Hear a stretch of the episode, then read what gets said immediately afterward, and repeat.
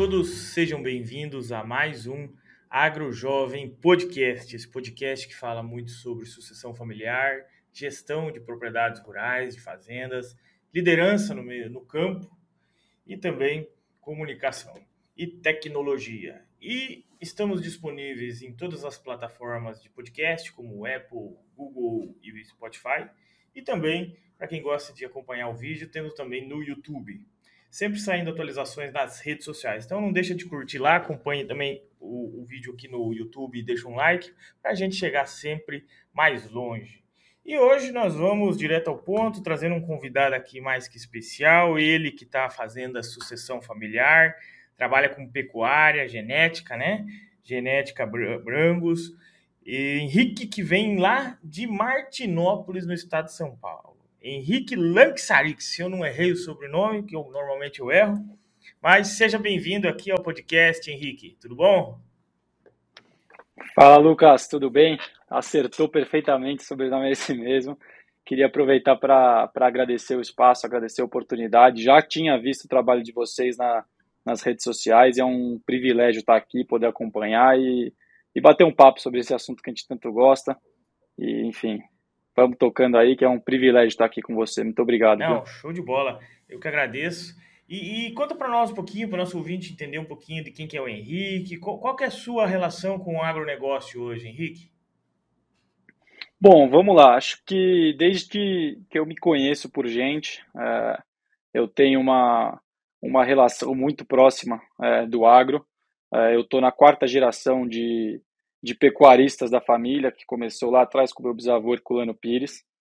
E, e eu sou, tenho, tenho 24 anos, sou formado em Direito, mas desde pequeno sempre tive, assim, eh, todas as férias, todas as oportunidades. Moro em São Paulo, mas sempre tive todas, assim, todas as oportunidades que eu tinha de poder estar na fazenda. Eh, eu sempre procurei estar o máximo tempo possível lá, junto com meu avô, com os meus pais, com os meus primos. E acho que isso foi fomentando essa, essa paixão, esse interesse e, e acho que me levou a estar aqui hoje. Então, é um é, é uma história, é uma história longa e tem muita coisa boa que fez a, a gente chegar, chegar até aqui hoje. E me diz uma coisa, é muito longe da sua casa, São Paulo, até a fazenda? Quantas horas dá? Ah, dá umas, umas cinco horinhas, um pouquinho mais. Eu já, eh, quando eu, quando eu era pequeno, eram umas seis, seis, sete horas, a estrada melhorou. Inclusive, estou indo para lá hoje, mas a gente vai pegar cinco horinhas de chão aí, porque é, é, é, longe, mas passa rápido. E a sua, a sua relação aí com o agro? Você sempre que pôde ia para a fazenda, acompanhava. O que mais te chamava atenção? Porque você vive uma realidade diferente, né? Você está na cidade e entende do agro, está no contexto do agronegócio. Então você vê os dois lados da moeda. E como menino que cresceu na cidade, mas que ia para o campo, o que te chamava atenção quando criança, que você gostava de estar sempre por ali? Olha, é, sempre para mim começou é, como acho que tudo toda grande coisa ela é, para mim assim na minha vida sempre foi muito pautada em grandes exemplos né e então o que quando criança as idas para fazenda eram eram oportunidade de férias, de estar sempre junto, de união familiar, porque é, isso meu avô, meus pais e meus tios também sempre fizeram muita questão de que uma família grande, de que a gente pudesse estar todo mundo sempre junto.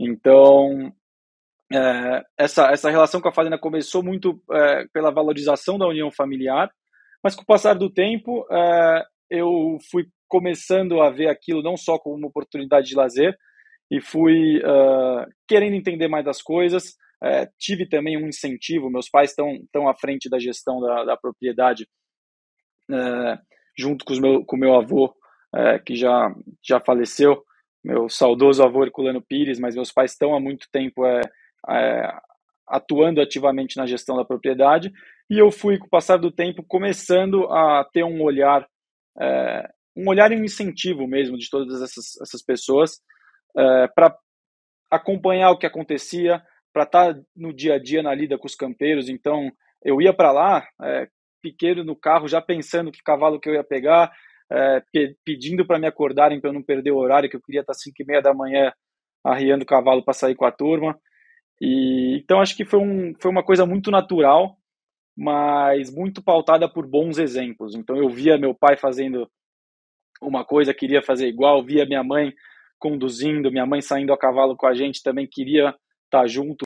Henrique, mas conta para nós, você morando em São Paulo e vendo um pouco dessa realidade, dessa experiência no campo, o que, que te chamava atenção para querer voltar sempre à fazenda, estar ali no meio do, do, do campo, estar no meio dos animais? O que, que te chamava atenção quando pequeno?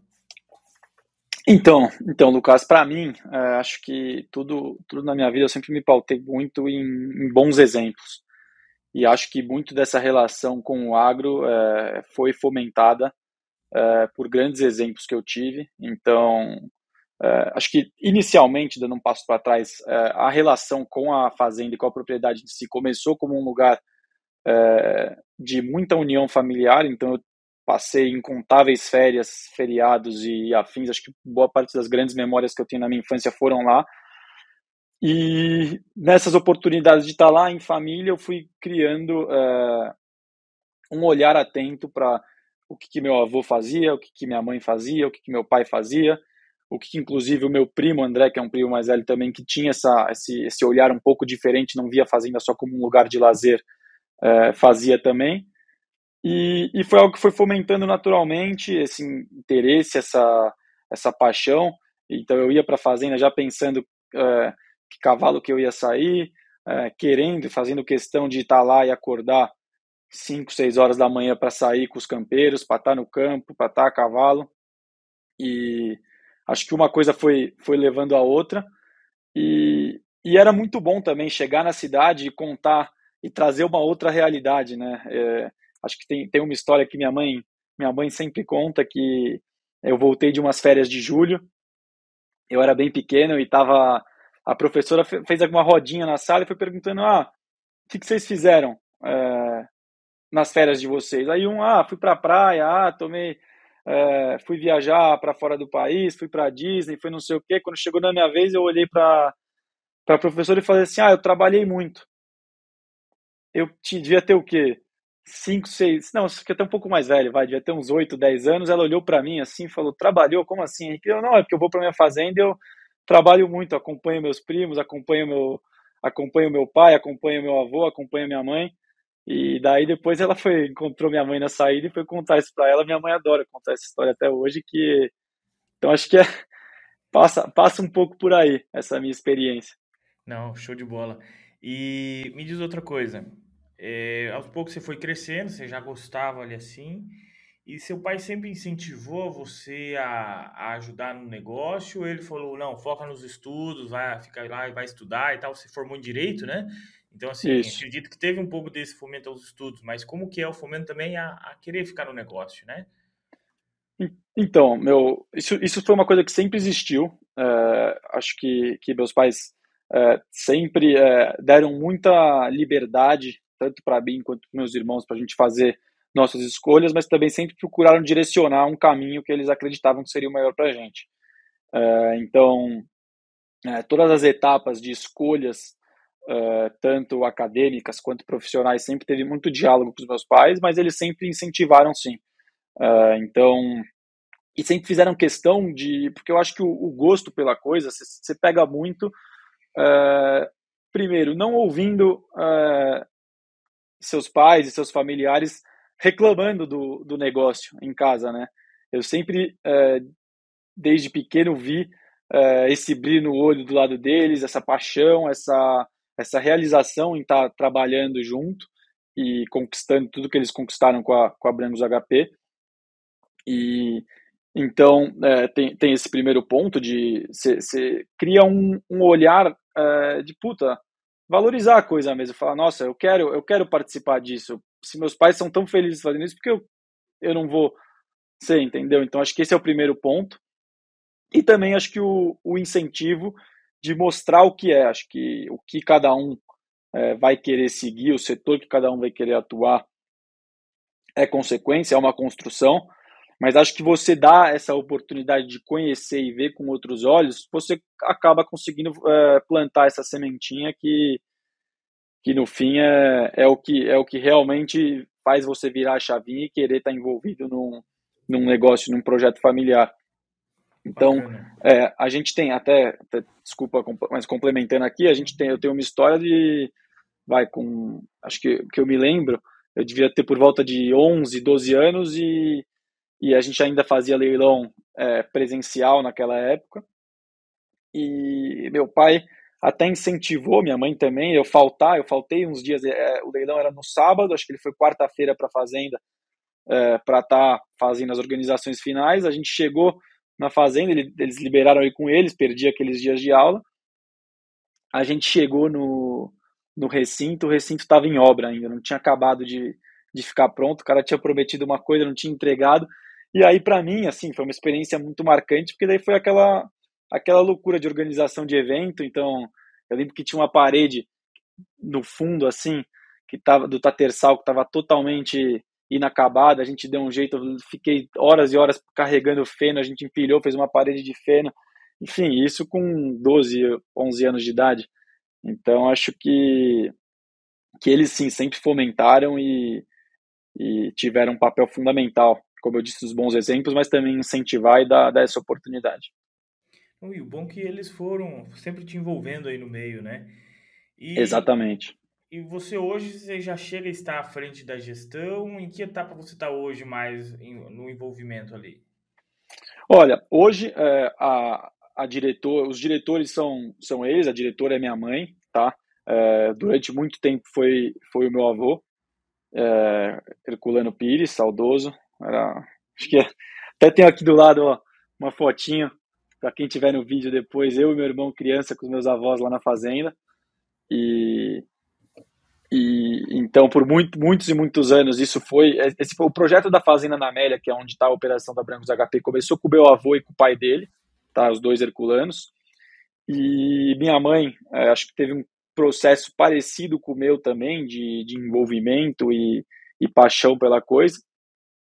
E meu pai é, não era é, pecuarista, é, mas casou com a minha mãe, pegou gosto e hoje em dia também é, participa ativamente junto com ela da gestão, é o pres atual presidente da Associação Brasileira de Brangos e, enfim, faz um trabalho espetacular e eu aprendo muito com eles. Mas, né, que, voltando à pergunta, é, nesse momento, é, eu, assim, eu ajudo eles da, da forma que dá, eu estou à frente de algumas áreas, tá? É, eu, por muito tempo, tinha esse, esse, essa vontade, é, de estar tá junto, de estar tá participando ativamente, de ter responsabilidades e funções, mas não conseguia muito pela, pela distância, pela barreira física. Então, eu estava morando em São Paulo, até dado momento quando eu não tinha carta, era difícil ir, uma outra, uma outra fase da vida, e veio a pandemia, e, e eu tive a, a oportunidade que, enfim, é, de ter o privilégio de estar morando na fazenda, fiquei morando na fazenda a pandemia inteira, e com um olhar, acho que um pouco atento e também mais, mais jovem, consegui ver algum, algumas brechas na operação para estar tá tendo esse envolvimento. Então, hoje eu estou à frente é, de toda a condução do marketing da, da Brangos HP, também é, ajudo e participo ativamente com meu pai também da parte comercial, então tanto até atendimento aos clientes, é, organização dos eventos, a gente fez um dia de campo para mais de é, 250 pessoas na fazenda em, em maio. Vamos ter um leilão agora no próximo no próximo sábado. E então eu acho que é, se eu pudesse falar o que eu estou à frente hoje, né, são principalmente nessas duas áreas, tanto no marketing, em organização da, das mídias sociais e divulgação, e também da, da parte comercial de, de comercialização mesmo de reprodutores da, da raça brancos. Bacana, bacana. Ali, então a sua mãe que ela é hoje a que está mais à frente do, do negócio, e, e quando a gente pensa em sucessão familiar, a gente pensa em aprendizado sobre o negócio, né? Não é uma questão é, de quem manda mais ou menos, não é nada a ver com isso, mas assim o envolvimento que o, o jovem vai tendo na organização, na operação, na gestão de uma propriedade rural. É essa que é a sucessão bem realizada. E se você pudesse ter um, um, um, grande aprendizado sobre negócio, que talvez você teve com seu pai, com a sua mãe, ou com seu avô, que é um jeito de olhar para os negócios, principalmente na pecuária, qual você está inserido, que você aprendeu ali dentro de casa, na família, e que você percebeu que isso pode ter feito a diferença é, no sucesso que vocês estão tendo há mais de quatro gerações? Olha, é, se, eu, se eu fosse ficar listando todos os ensinamentos aqui, acho que a gente podia passar, passar algumas horas nessa prosa, mas é, o meu avô, é, Herculano, ele é um, era assim um empresário mesmo brilhante. Era um cara totalmente à frente do tempo, uma cabeça para negócio, uma visão para negócio, um olhar empreendedor uh, que, que acho que todo mundo que teve a oportunidade de sentar à mesa com ele uh, reparava. Era um cara de uma presença e, e, e acho que ele, ele ensinou e, e, formou muita gente com, com todo o conhecimento que ele tinha. E na geração de baixo, vendo a minha mãe e o, e o meu pai, é, eu, eu consigo ver é, uma, uma oportunidade de aprendizado pela, pelo perfil de cada um deles. Eles são, assim, absolutamente diferentes, mas se complementam muito bem. A minha mãe, ela tem uma, uma visão é, muito é, focada, é, assim, todo número é na, é na ponta do lápis, ela, ela tem uma, uma, uma condução muito sóbria do negócio, ela sabe que a, que a pecuária é cíclica, então é por, por isso você precisa estar sempre preparado, é, saber tomar risco, mas o risco necessário. E, e o meu pai, é, por outro lado, é, um, é uma cabeça também assim fazedora, é um, é um trator, porque ele vai, vai pensando, vai executando. Tenho também um, uma veia empreendedora muito forte e também uma capacidade comercial que, que é assim, que chama atenção. Então eu vejo eles nessa gestão com muito equilíbrio e, e, e se complementando. Então, para mim, eu tento pegar o melhor dos dois. É, porque e eles acabam assim, tendo. Não, não, tem jeito, né? A gente sabe que tem discussão, tem briga, e muitas vezes acabo ficando no meio ali e entendendo um lado do outro o que quer fazer e também entendendo da outra, a preocupação em, em conduzir o negócio, saber que a pecuária é cíclica, então a gente tem que ter esse, esse equilíbrio, mas eles sempre se acertam e, e conduzem o negócio com muita, com muita, assim, muita destreza. Show. E, e nessa frente, você falou que a sua mãe ela entende muito da gestão, ela que está mais na frente disso ela já começou a, a ir te passando que avaliar para fazer uma boa gestão. Ela está te, ensinando a fazer uma gestão de uma fazenda porque você é o próximo, né? Digamos assim, que vai tomar decisões em algum momento. E a gente nunca uh, se prepara para assumir uma fazenda, mas tem todo um, uma, um hall de conhecimentos e, e gestão e números que facilitam é, transmitir essa compreensão do negócio, né? Não só do negócio, mas do mercado. É como ele tem, as, como você muito bem citou, ele é cíclico, né? E, e o que, que você é, já está envolvido nessa prática? O que vocês estão avaliando? Ela passa as decisões de por que, que ela está tomando alguma decisão? Como que é feito isso na prática mesmo? Olha, é, a gente tem um, um, um, lema aqui dentro de casa que que se aplica totalmente para a operação, que é o seguinte: medir para controlar e controlar para melhorar. Então, absolutamente tudo da operação é controlado. Então, desde a parte financeira, a gente tem o, o Integra é, do, do Antônio, do grande Antônio Schacker, que é parceiro de longa data nosso, a gente tem o Integra, tudo está controlado, é, a gente está...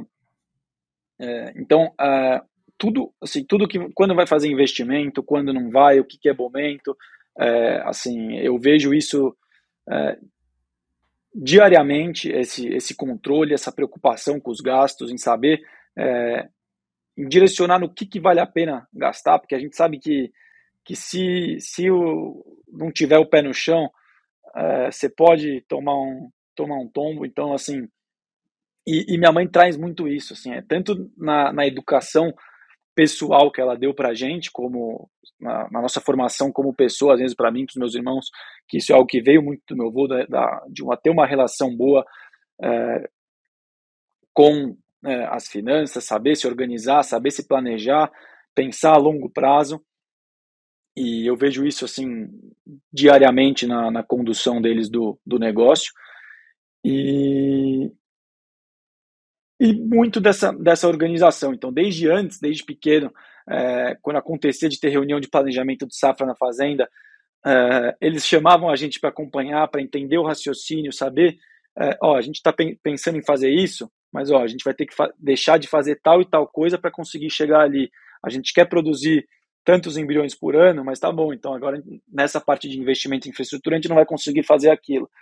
E, e isso foi um é, um, é um aprendizado constante, né? poder acompanhar é, essas escolhas e, e entender é, que cada, cada hora vai ter, vai ter, cada momento vai, vai, ser, vai chegar para você é, investir ou tomar determinada, determinado passo no negócio. Então, isso é algo que eu acompanho diariamente e, e, e aprendo muito, assim, com, principalmente com, com a minha mãe, com esse olhar que ela tem com o negócio.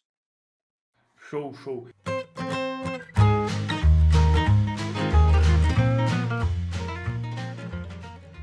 Produtor rural, use os números a seu favor. Organize a gestão financeira da sua propriedade rural. Tenha os custos de produção sob controle. Eu sei que você tenta fazer o melhor que você pode, mas como você está medindo isso? Solicite uma demonstração gratuita e entre para o mundo da gestão como milhares de produtores vêm fazendo para ser mais eficiente na sua atividade.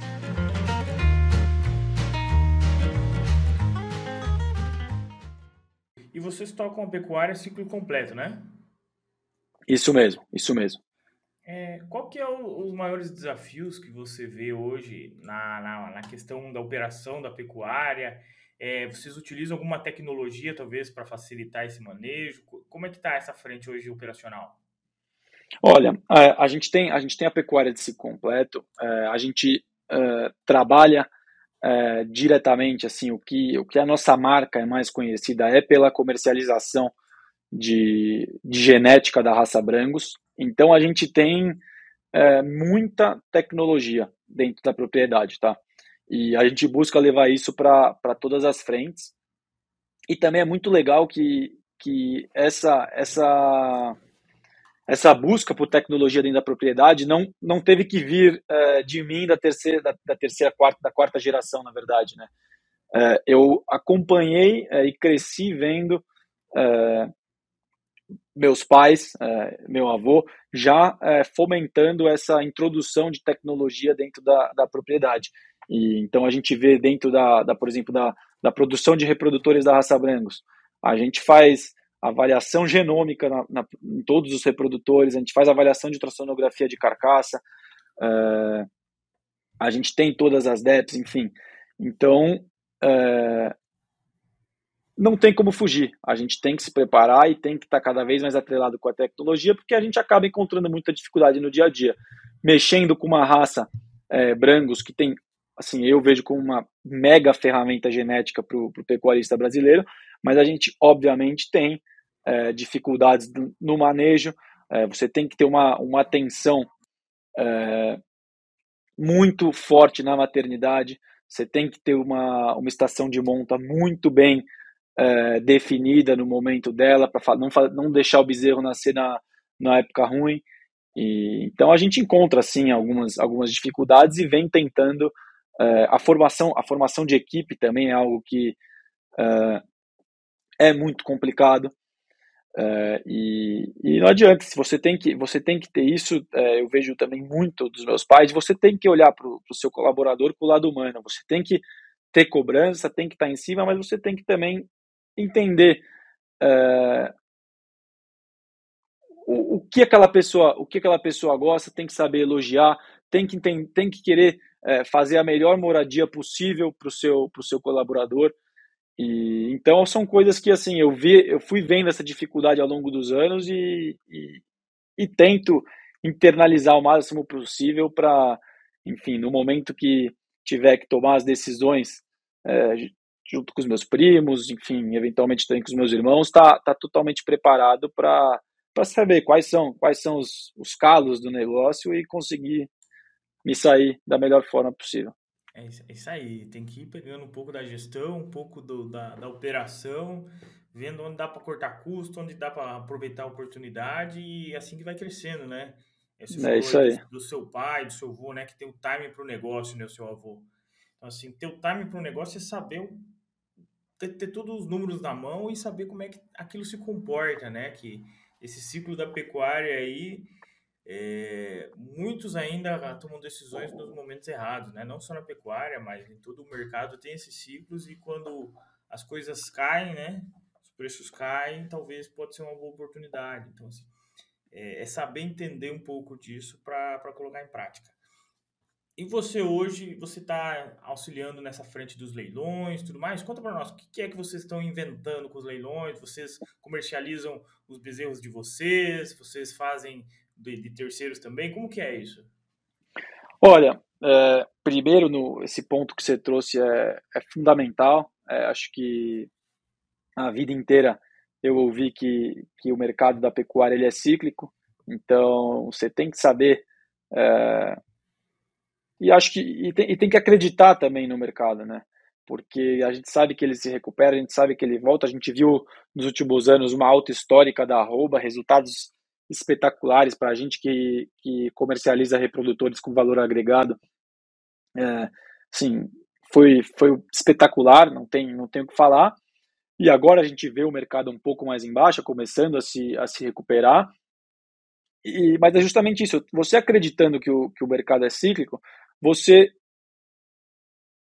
consegue ter a visão das oportunidades. Então agora a gente vai estar tá fazendo um leilão no próximo sábado, é, no, dia, no dia 23, e é uma baita oportunidade para o comprador, é, porque ele vai estar tá tendo um, um, um ganho, é, uma oportunidade, por exemplo, está tendo um ganho genético é, comprando reprodutores por preços que, que há poucos, pouco tempo atrás eram, eram, eram inimagináveis.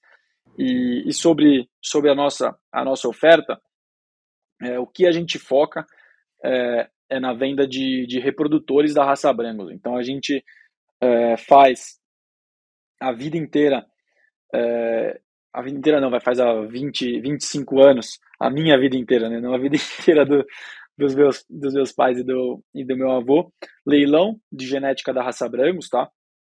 em que a gente oferta reprodutores, tanto sejam machos quanto fêmeas.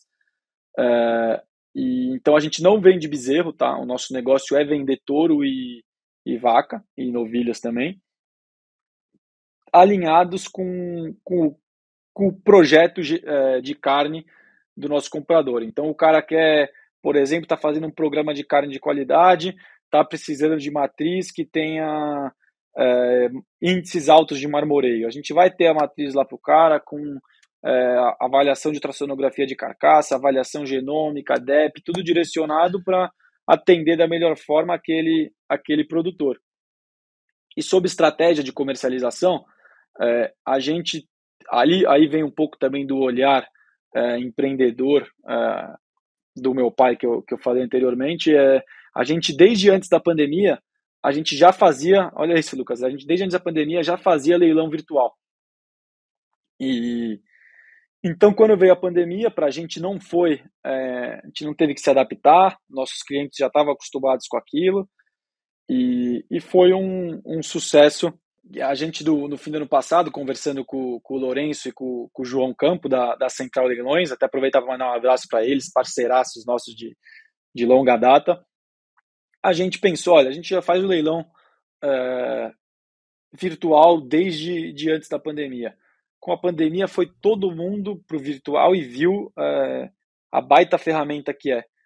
A gente tem uma marca forte, o pessoal procura a gente, o pessoal quer nossos reprodutores. Por que a gente não vai fazer um negócio diferente? E aí a gente optou é, em fazer o primeiro dia de campo da fazenda depois de 24 anos, se não me engano, 23 ou 24 anos. Uh, e a gente fez um dia, um dia de campo na fazenda para trazer o pessoal, mostrar um pouco do nosso trabalho.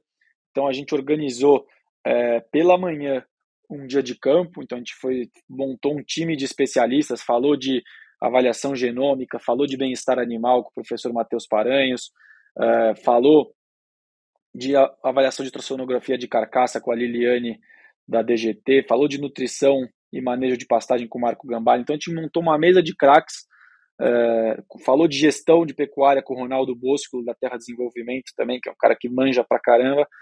Então a gente montou uma mesa de craques para passar um pouco do conhecimento deles e que eles auxiliam a gente na nossa operação também para o nosso comprador e trazer é, uma visão otimista mesmo. Com um time de especialistas, trazer uma visão otimista para o pessoal que a gente estava recebendo na fazenda. E foi um sucesso, porque à tarde a gente fez é, o leilão, que teve um resultado expressivo. E, e, acho que é um pouco isso assim do que a gente adotou de estratégia comercial esses anos para para vender nossos reprodutores e também a gente vende é, pacotes de embrião. Então, é, principalmente por conta da barreira sanitária, que parou de, de permitir é, que tivesse animais é, entrando do Rio Grande do Sul, inclusive no, no, Paraná, Santa Catarina, a gente viu a venda de pacotes de embrião como uma mega ferramenta para a gente conseguir fazer nossa genética chegar no Brasil inteiro. Então é algo que a gente adotou nos últimos anos, deu um super resultado e, e, e acho que é um, é um pouco isso que a gente vem que a gente vem fazendo. Não, show demais. E eu vi ali que vocês fazem leilão virtual e tudo, e, e se o produtor está comprando, né, é porque está dando certo. Eu acho que usar a tecnologia a favor é importantíssimo. E você ali, quando você trouxe os palestrantes, é, você, você, queria trazer uma visão mais positiva né, do mercado e dos negócios.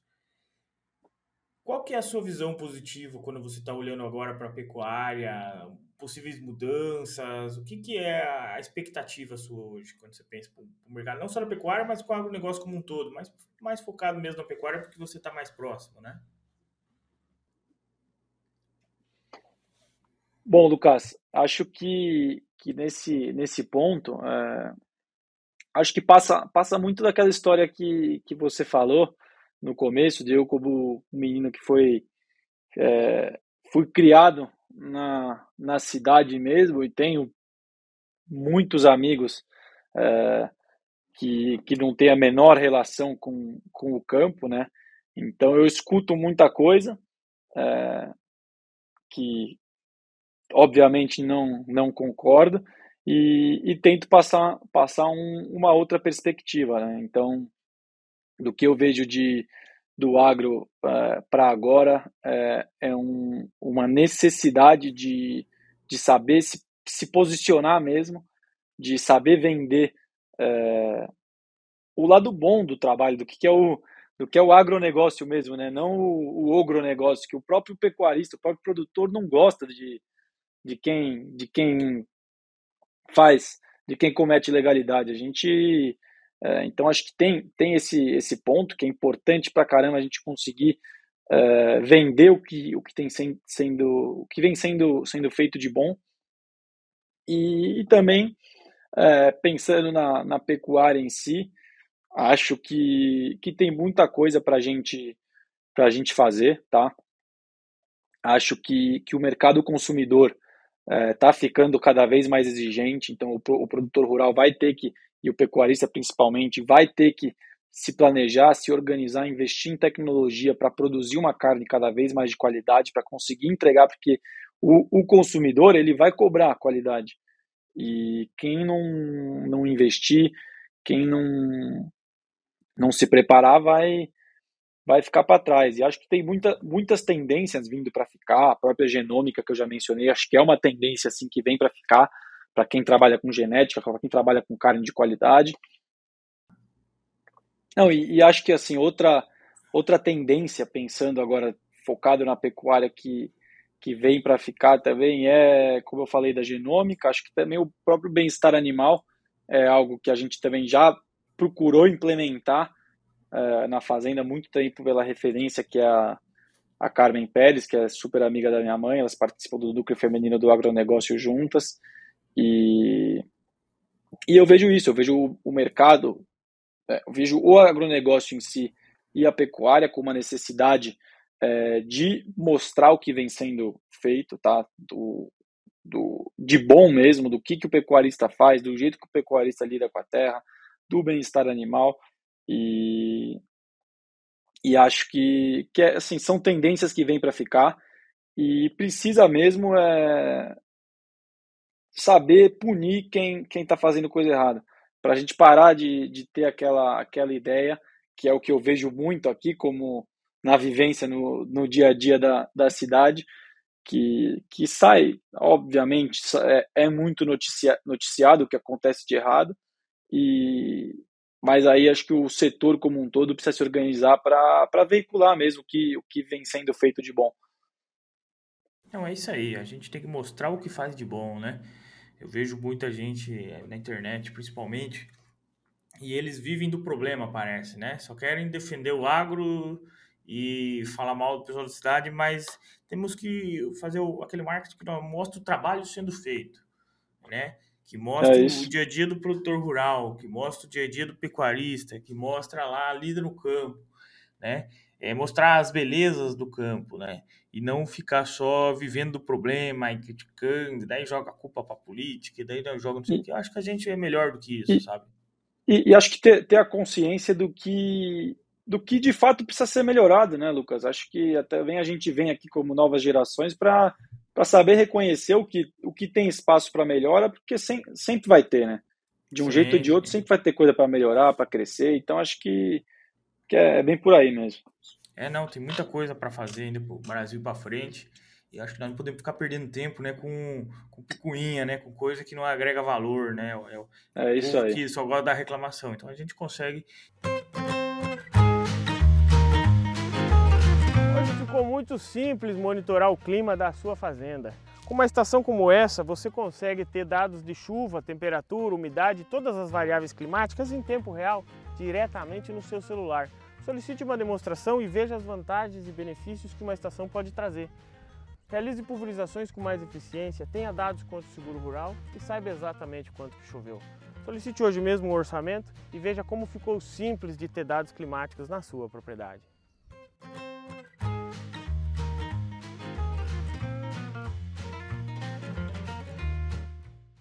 Me tira uma dúvida, eu de pecuária eu não entendo muita coisa, e de boa então, qual que é a maior vantagem dessa raça da, da Brangus que você comentou aí conosco? O diferencial? Porque tem Nelore, tem, tem outras raças, né? Mas por que, que vocês focaram nessa?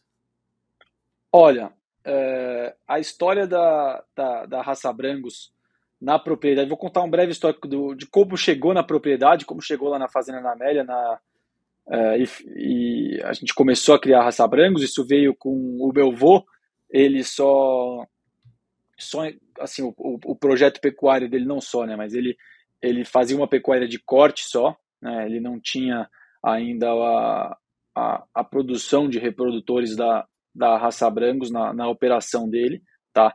E a minha mãe foi se envolvendo e o meu pai também uh, ia constantemente com ela para a fazenda e começou a pegar gosto, começou a se envolver, começou a entender em dado momento, minha, minha mãe e meu pai procuraram meu avô para falar, perguntar sobre a possibilidade de criar cavalo na fazenda. Meu pai era é, apaixonado por cavalo, a gente era vizinho da antiga King Ranch, a gente é ainda, né?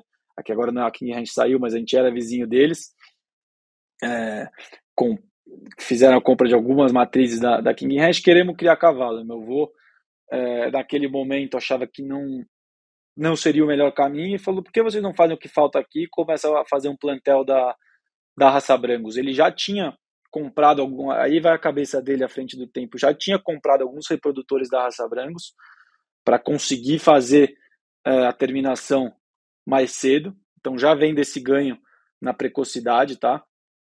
E aí começou essa história, é, meus pais abraçaram o projeto e começaram a, a criar é, reprodutores Brangos até formar a marca da Brangos HP. E entrando no ponto que você trouxe de o que tem de ganho, é, acho que é, a própria Associação Brasileira de Brangos fala que o Brangos é a, a marca do Brasil, porque você tem um desempenho. É, o Nelore, a gente sabe, é uma baita ferramenta, é uma baita raça, tem gente fazendo trabalho espetacular com o Nelore, mas você consegue ver é, na raça Brangos um alto desempenho em todos os biomas, tá? E, e um ganho é, na qualidade de carne e, e uma alta, alta adaptação. Então, é um animal que você que ele vai, você pode ver, a gente vende, é, a gente tem clientes em praticamente todos os estados, a gente vende para o norte, vende para o nordeste, o pessoal fica muito satisfeito. É touro que cobre vaca, que tem alta performance em condições extremas que a gente tem nesse Brasilzão. Você falou, contou que tá um calor aí, né? Então a gente vende touro brancos e a pessoa fica contente e então é uma ferramenta assim para você usar e ter é, ganho e ter assim fenomenal. É uma é uma baita ferramenta genética. Não show show. E esse esse leilão que vocês vão fazer aí o pessoal acha onde para quem quiser tiver interesse procurar? Porque agora tem uns aqui que estão ouvindo a gente que ficou interessado Oh, coisa boa! É, o leilão ele vai ser transmitido é, no dia 23, é, a partir das 13 horas, ao vivo no canal do Boi, também nos canais da, da Central Leilões, tá? E, e a gente vai estar disponível. Você já tem meu contato, se tiver gente interessada, pode mandar que a gente conversa, a gente recebe, a gente, a gente dá um jeito. Mas vão ser, a oferta vão ser 100 touros, tá? 100, 100 reprodutores da raça Brangos e também alguns pacotes de embrião. Show, show. Agora, para fechar, Henrique, o que, que você, como sucessor que está aí aos poucos é, desbravando né, os negócios da família, o que, que você espera para daqui 10 anos? O que, que o Henrique vai estar tá fazendo daqui 10 anos? Será que vai estar tá no mesmo negócio? Será que vai estar tá empreendendo novas, novas frentes, outras atividades rurais? Qual é o pensamento? Que para um jovem Olha, de 24 anos, sonhos tem, né? E, e tem de monte. Mas, assim, o que eu, o que eu vejo, acho que, sobretudo, é que a gente possa fazer é, uma, uma governança é, familiar da minha mãe junto com as minhas tias com muita é, eficiência, tá? Para a gente sempre conseguir é, manter a união familiar, que acho que isso, isso é o mais importante.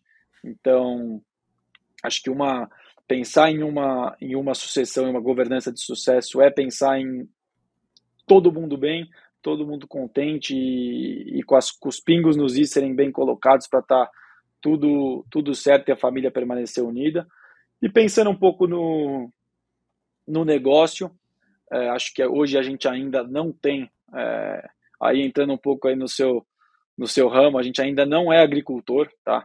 Então a gente tem sim integração lavoura-pecuária na fazenda, a gente faz isso, mas eu, como, como jovem e como amante do agronegócio, não dá para não, não se, impressionar, não se impressionar com, com a capacidade que, que nosso Brasil tem de produzir grãos. Né? Então, é, para mim é uma coisa que eu quero sim entender, quero aprender, quero conhecer mais e eu tenho meus primos que já estão tocando também a, a parte de aí é de fruticultura, estão plantando avocado em Avaré.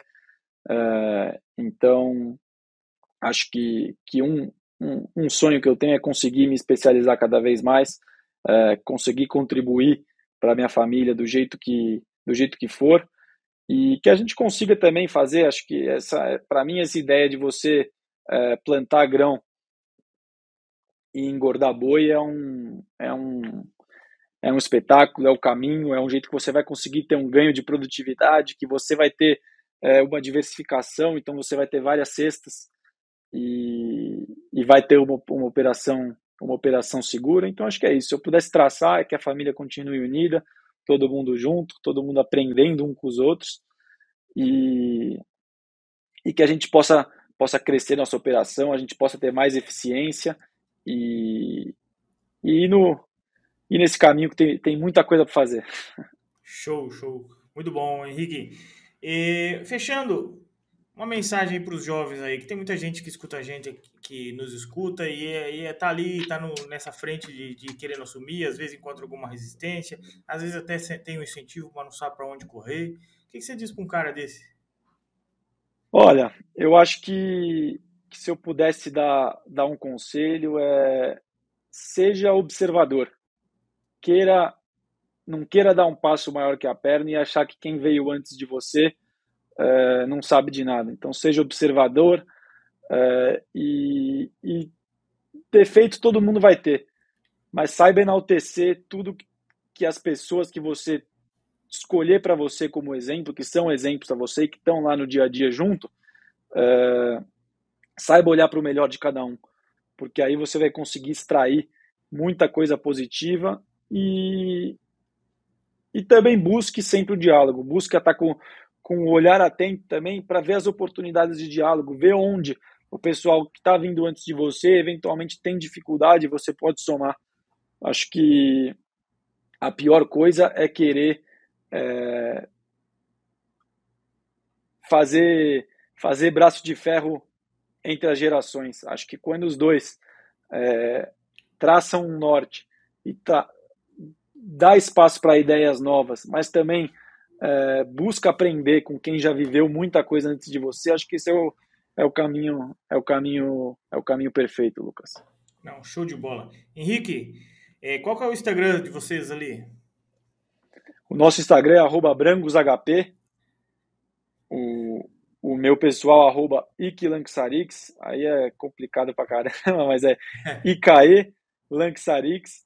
E, e acho que quem quiser acompanhar um pouco do nosso trabalho vai ter, a gente está postando diariamente lá tudo que a gente vem fazendo e vai ser um privilégio também. Show, show. Queria agradecer então esse bate-papo para entender um pouquinho desse contexto da pecuária, como você vem realizando a sucessão familiar, que muitos aqui nos escutam e às vezes eles não precisam de um curso, eles não precisam é, de todo um envolvimento externo, às vezes eles só precisam ter um bom exemplo, né? Então, é, esse é o objetivo aqui do podcast, Henrique, é trazer histórias, trazer exemplos, porque às vezes é o que falta para um, um jovem, uma esposa, alguém está querendo se envolver um pouquinho mais e acha que não teria espaço não sabe por onde começar. Então, esse é o objetivo aqui do nosso podcast, por isso que eu, eu agradeço mais uma vez a sua presença aqui. Muito obrigado, Henrique. Valeu, Lucas. E acho que é, é, é isso mesmo. Acho que tem, tem que se preparar. É, eu, por exemplo, agora acabei de me matricular num MBA da Exalc de agronegócio, mas é isso aí. Você tem que olhar para os bons exemplos e tem que estar. Tá tá próximo, porque com diálogo e com, e com vontade de, de aprender e somar, você, você vai, arrumar, vai arrumar o seu espaço. Show. E é um baita, é um baita MBA. Tô para entregar o TCC esse mês aí. É, meu, pô, vamos, vamos, vamos conversar então, que eu quero, quero saber como que é. Muito bom. É, é pegado, é pegado, mas é bom, bem completo assim. Alto, bons professores, vale a pena. Show de bola. E Show. também aproveitar para fazer um convite para você para ir lá na fazenda, comer um assado, conhecer um pouco mais da raça uh. branca. Já a porteira tá aberta. Tem que comer uma carne brancos que você vai, você vai, você vai, vai ver que é diferente. São Paulo lá que eu tô querendo visitar, uma dessa encaixa aí. É. Meus parentes então, ali por Matão, né? Matão, conhece? Sei, sei. E aí você já, ó, já emenda a visita, vai ter carne brancos e, e uma cervejinha gelada pra gente. Show, show, show de bola. Obrigado pelo convite. Henrique, uma boa semana para você e para você que está nos ouvindo. Não deixe de curtir esse vídeo, deixar a estrelinha lá no Spotify, compartilhar com um amigo. Seja sempre bem-vindo ao Agro Jovem Podcast. Até a próxima, um abraço.